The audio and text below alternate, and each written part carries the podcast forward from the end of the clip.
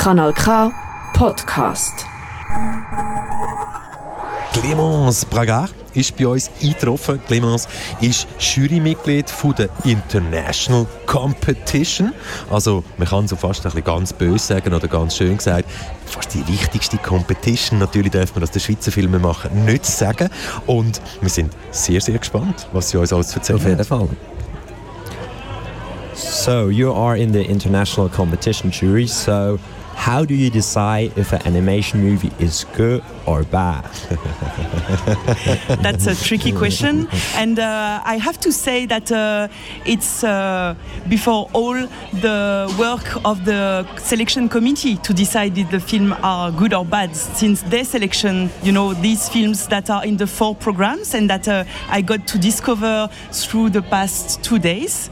Um, then we have fights with the other jury members. Uh, that's usually how it goes. But uh, I think that um, we found some uh, common parameters to consider, uh, such as visuals, uh, the stories, and uh, like the acting as well, because we are in animation, but there are some characters, and all of these are very important. So we all discuss about that, and uh, you will discover the results tomorrow. So, sie hat gerade auf Englisch erklärt, dass sie die Film anschaut und dann in der Jury zusammen miteinander über die Film diskutieren und manchmal sogar auch ein bisschen darüber kämpfen und dort werden halt Sachen gefragt über das Schauspielerische etc. und so entscheiden sie dann, welcher Film am besten ist und welcher Film vielleicht nicht so gut ist. So, I want to know a little bit more about the fight you talked about because um, in my mind should I have an image of um, a group of people that are going together to see this international competition one, international competition two, with the normal audience. So you're not separated, eh? so you can feel what, feel and hear and see how the publicum reacts to the movies. Um, is that also a part of what you have to do after that you saw how the other people reacted to a movie? Yeah, I would say yes and no because uh, it's amazing to be surrounded by the audience in the cin- cinema when we discover the film. Uh, but we know that um, they have another perspective because uh, they are uh, normal people. Uh, they have other fields of experience. We are professional of the uh, the cinema industry, and so um, we are lucky here at the festival to give some awards as professionals. And we know that the audience has its own award. You know, the audience award which is so important.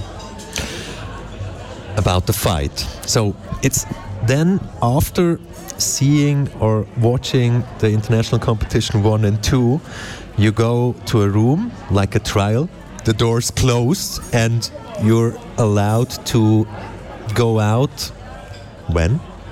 Once we are done. Once, but I have to say that uh, it's really better than a trial since uh, we've been uh, provided some cheese and some drinks and some drinks. And um, no, the fight is uh, mostly because we come from very different backgrounds and from different countries. We are two of us that are from France, but uh, there are uh, some people from Thailand and from the US. And it's so important to have their point of views because we have different cultures and our own professional experience, uh, all together, I think uh, reach a point uh, of um, agreement. Also ich kann natürlich jetzt von der Clemens wollen wissen, ähm, noch ein bisschen mehr soll sie erzählen von diesen Fights und wie das dann genau abläuft. Weil sie hocken mit dem Publikum wirklich im Kino innen und schauen sich Kurzfilme an, oder Animationsfilm. Und ähm, es ist noch ganz spannend, wie sie dann erzählt hat, dass es am Ende wirklich darauf rausläuft, ja, Fight hin oder her. Man muss eine Wahl treffen können. Man muss einen Film können auswählen und darum Clemens. Thank you very much. Thank you for, for having me. Being here and um, we wish you just a great, great evening. And you too. Thank you. Das ist ein Kanal K Podcast Jederzeit zum Nachhören auf kanalk.ch oder auf deinem Podcast App.